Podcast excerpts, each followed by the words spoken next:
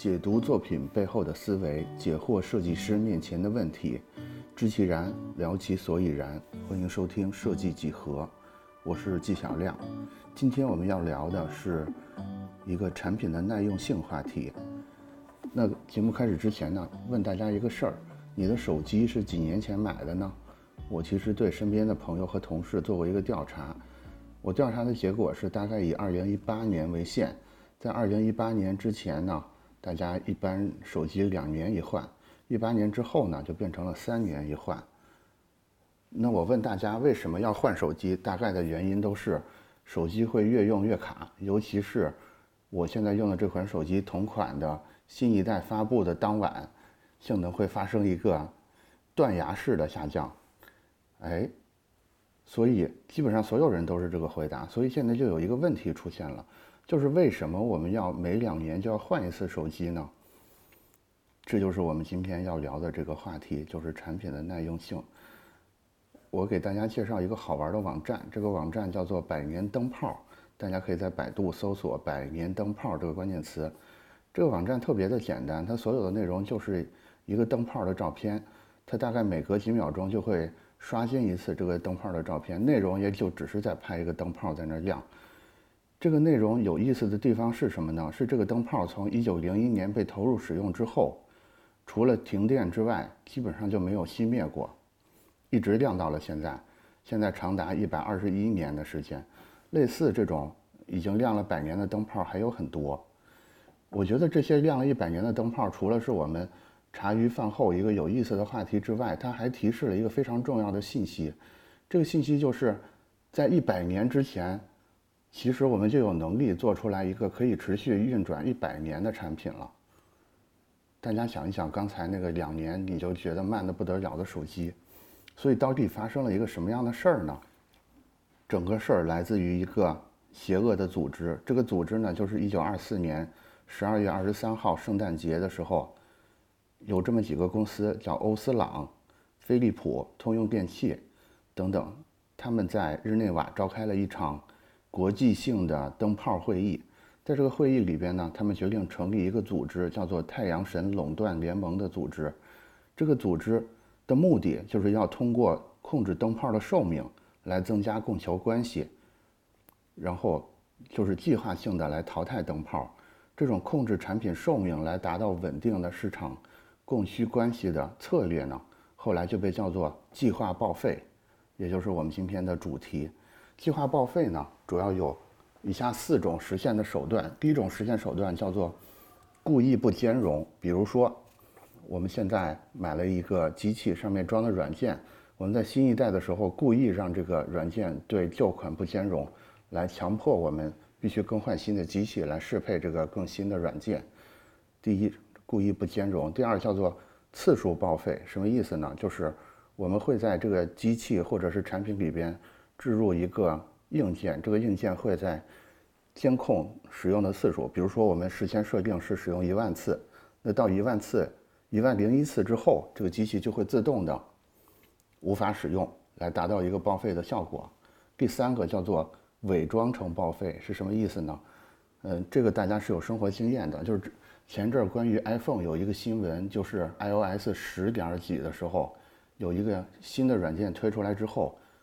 有用户发现他在故意的用系统设置的方式，让那些旧款手机的性能性能下降，就是伪装成报废，实际上它的性能还是足够的，但是他们会通过这种系统设置的方式，来强迫这些旧款的性能下降。第四个叫做审美歧视报废，什么意思呢？就是每年我们习惯的这些服装品牌都会出很多的新款，其实没有什么更多崭新的设计，他们就是。只是加一些额外的元素，换一换配色，就会形成一个新款。但是这个新款呢，能被所有人注意到，你就会看到有人哎穿了今年的新款，有人穿了去年的旧款，用这种方式来逼迫大家，哎，你必须要不停的更换新款，你你才能是一个在审美上有追求的人。所以呢，就厂商们就用了软件、硬件、撒谎、歧视四个手法，来把我们都。训练成了一个每年都想买新产品的当代社会人。怎么摆脱消费主义的控制，明智的去购买商品呢？我这儿有两个观念给到大家。第一个观念叫，我们应该多亲近大自然。其实你在亲近大自然的过程里边，你会产生一个心得，这个心得就是我们当代社会用到的所有产品，它的本质都是奢侈品。也就是说，你现在环顾你身边四周围，你你能看到的所有的东西，其实都不是生活必需品。我们之所以把认为它是必需品，有很多时候是消费主义给我们的，给我们营造出来的一个感觉。如果我们的需求是为了所谓的装，或者是我们要追求一个完美的状态，它们才是必需品。其实它跟我们的基本生存是没有关系的。这第一个观念，叫做识别消费主义的陷阱。第二个观念就是，我我我不知道大家有没有这种生活经验，我是很多了，就是我们买的很多。商品买回来之后就会被我们放在柜子里，可能一辈子也不会用它，但是我们就是当时就是非要买它不可。这个部分的消费也是非常多的，我觉得我们应该识别出来这个部分的消费。如果这个东西不是常用的，我们就劝自己不要买了。这是摆脱消费主义的两个观念。其实总结下来呢，就是色即是空，空即是色。啊，大家一听这两个就觉得哇，这个太难了。你你再用一个。佛的要求要求我们嘛，好的，我们不聊这个了，因为我们毕竟是一个设计相关的节目，所以我们还是聊一聊设计话题。设计话题是什么呢？就是我们面对整个生产环节的这种已经形成规模的、已经形成行业规范的这种计划报废的继承事实。作为设计师，我们可以做点什么呢？我觉得首先我们应该去据理力争。比如说，我们作为设计师，我们在公司里去报方案的时候，我们应该跟跟公司、跟领导、跟客户去努力推荐那些有更长的寿命和更少的资源浪费的设计方案。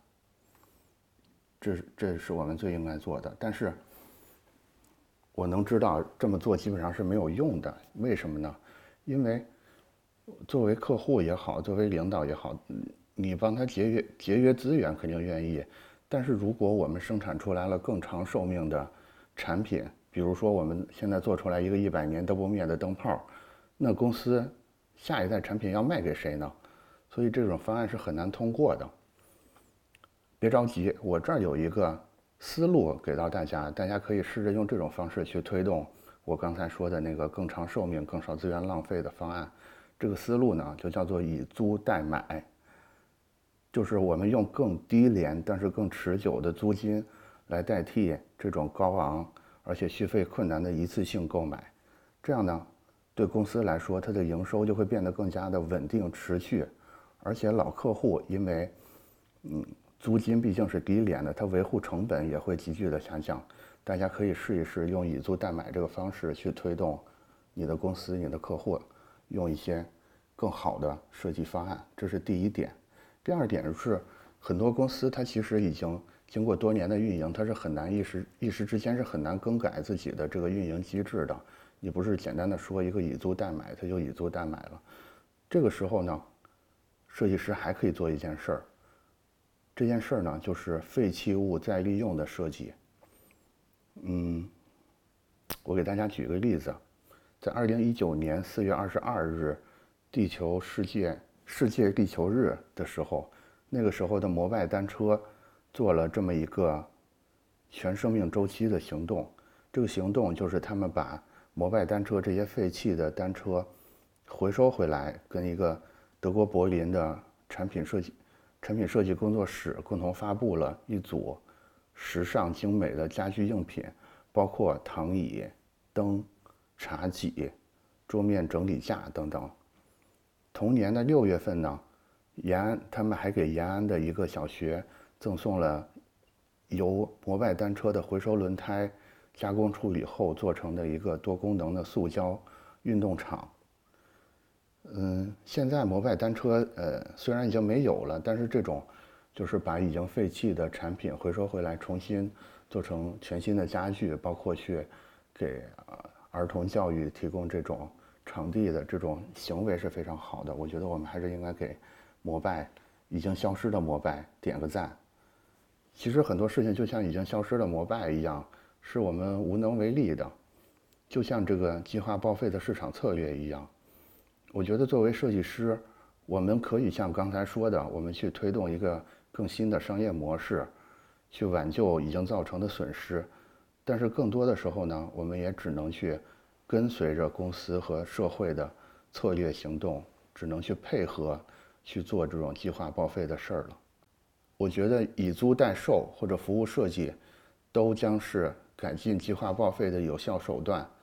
设计师们不妨现在就关注这些领域，让我们一起努力，让商业不必再以消耗有限的资源和长远的价值为代价来运转。这个可能才是设计的独特价值所在。那在今天节目的最后呢，我再给大家讲另外一个计划报废的小故事。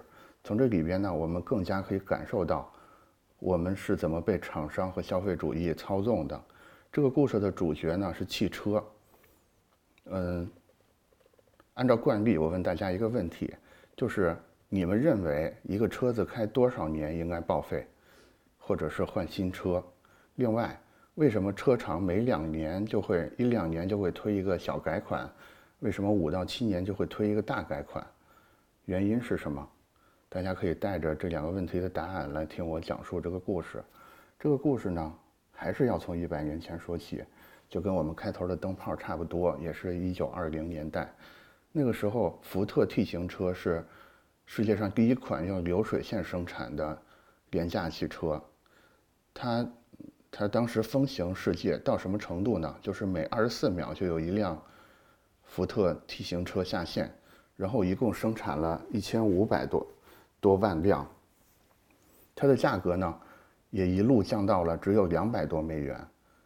T 型车就是结构简单、便宜耐用，一直卖了十九年，而且中间一直没有什么太大的变化，甚至它的车身颜色都只有一种黑色。黑色的原因是因为黑色的漆干得最快。然后呢，这个福特就遇到了和我们最开头的灯泡一样的问题。就是当它一千五百万辆都卖完，美国美国家庭几乎人手一辆 T 型车的时候，麻烦就来了，就等于人人都有一辆车，然后这辆车即使你要换新车，还是一辆 T 型车，看起来一模一样，而且都是黑色，所以基本上就没有人有动力去换一个新车，就是修车，就是旧车修修补补又一年，修修补补又一年。这个时候，福特面临的困境就是，他凭着这种流水线的工艺，把美国带入了到了汽车时代，但是同时，给自己创造了一个几乎枯竭的市场。这个时候，通用公司就发起了攻击，它推出了一个策略，叫做年度车。年度车其实没有什么太多高科技的东西，就是换换外观内饰和车身颜色。但是很快，就是这些色彩艳丽的、造型新颖的汽车，就把 T 型车打得没有回首之力。很快，那个 T 型车就被迫停产了。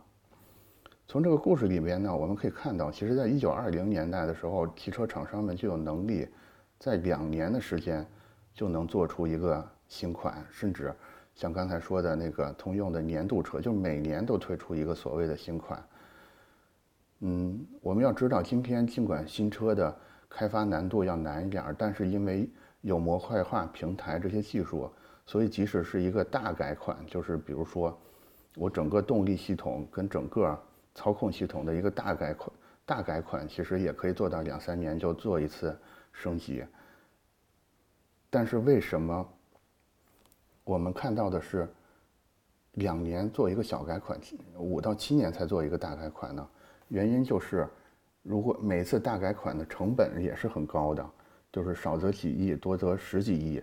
如果如果他就是把这个改款的潜力完全发掘完，每两到三年就做一次大改款，等于每款只能卖两到三年，基本上是收不回这个成本的。所以最后就，但是，嗯，大大家注意到啊，这里边有一个矛盾的点。